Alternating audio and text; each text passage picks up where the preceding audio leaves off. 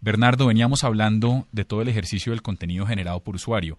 Es innegable la revolución que ha sido Yahoo por primera vez en cinco años. Recientemente superaron a Comscore dentro de los Estados Unidos y uno no, y, tú siempre has dicho, por otro lado, que que te fuiste de Google porque tu, el impacto de un ejecutivo iba a hacer mucho más sentido en Yahoo y repito, pues tal vez el fichaje estelar eh, fuiste tú el año pasado y junto con Marisa por primera vez eh, le ganaron en, en alcance, en Comscore a Google, pero las adquisiciones han ido todas en términos de plataformas tecnológicas que facilitan la generación de contenido por el usuario.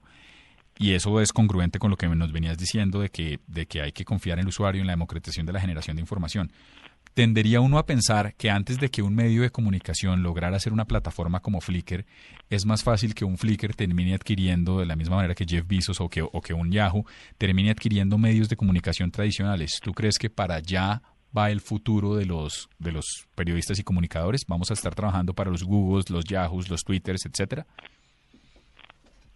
Eh, Varias cosas. Yo creo que con respecto a lo que has comentado, el, cambio que se está produciendo en, Yahoo está determinado fundamentalmente por, por una necesidad de incorporar talento que genere cambio en, el producto, ese cambio en el producto que genere tráfico y que ese tráfico acabe monetizándose. ¿no? Creo que es la fórmula secreta de Marisa Meyer y es, es la que se está produciendo. ¿no? Las adquisiciones que se han producido a lo largo de los últimos meses está en esa línea de que genere productos nuevos. Eh, yo creo que hay que hay hueco en, en, la oferta actual para, para, para eh, crear productos eh, con un componente de contenido y un componente humano mayor. Yo creo que es el hueco que quiere utilizar Yahoo. Eh, no competir directamente con exactamente lo mismo que hace Google, lo mismo que hace Twitter o lo mismo que hace Facebook, sino desde un ángulo, desde un ángulo distinto.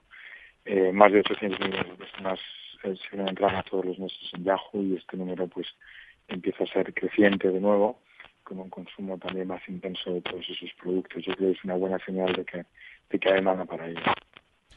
Bernardo, y Yahoo, insisto, es un gigante en Estados Unidos, es particularmente fuerte, digamos, en otras regiones del mundo como, como Asia, por ejemplo.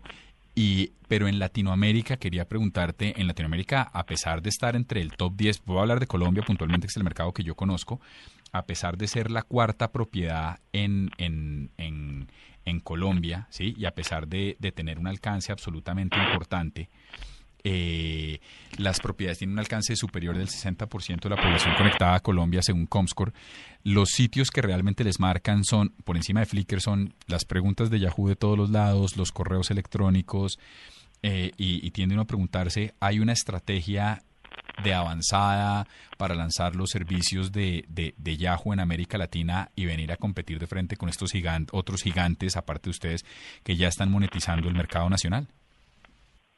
América Latina es un mercado estratégico y crítico para todo el que se dedique a estos temas de Internet, el crecimiento que algunos países como Colombia eh, han experimentado a lo largo de los últimos años es eh, razón suficiente como para que eh, esa región merezca la atención de, una empresa multinacional como Yahoo.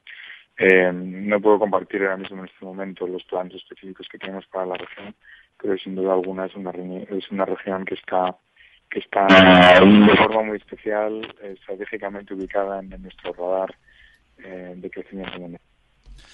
Bueno, y en ese orden de ideas, entonces hablemos de lo que sí asumo puedes hablar y es, los rumores son, o los rumores no, las apreciaciones de los críticos, es que todo este ejercicio de, de, de adquisiciones de Yahoo está de alguna manera destinado al mercado móvil eh, ve, sin embargo, por lo menos en América Latina, es más difícil incluso de monetizar el tráfico de móvil que el de websites tradicionales como tal.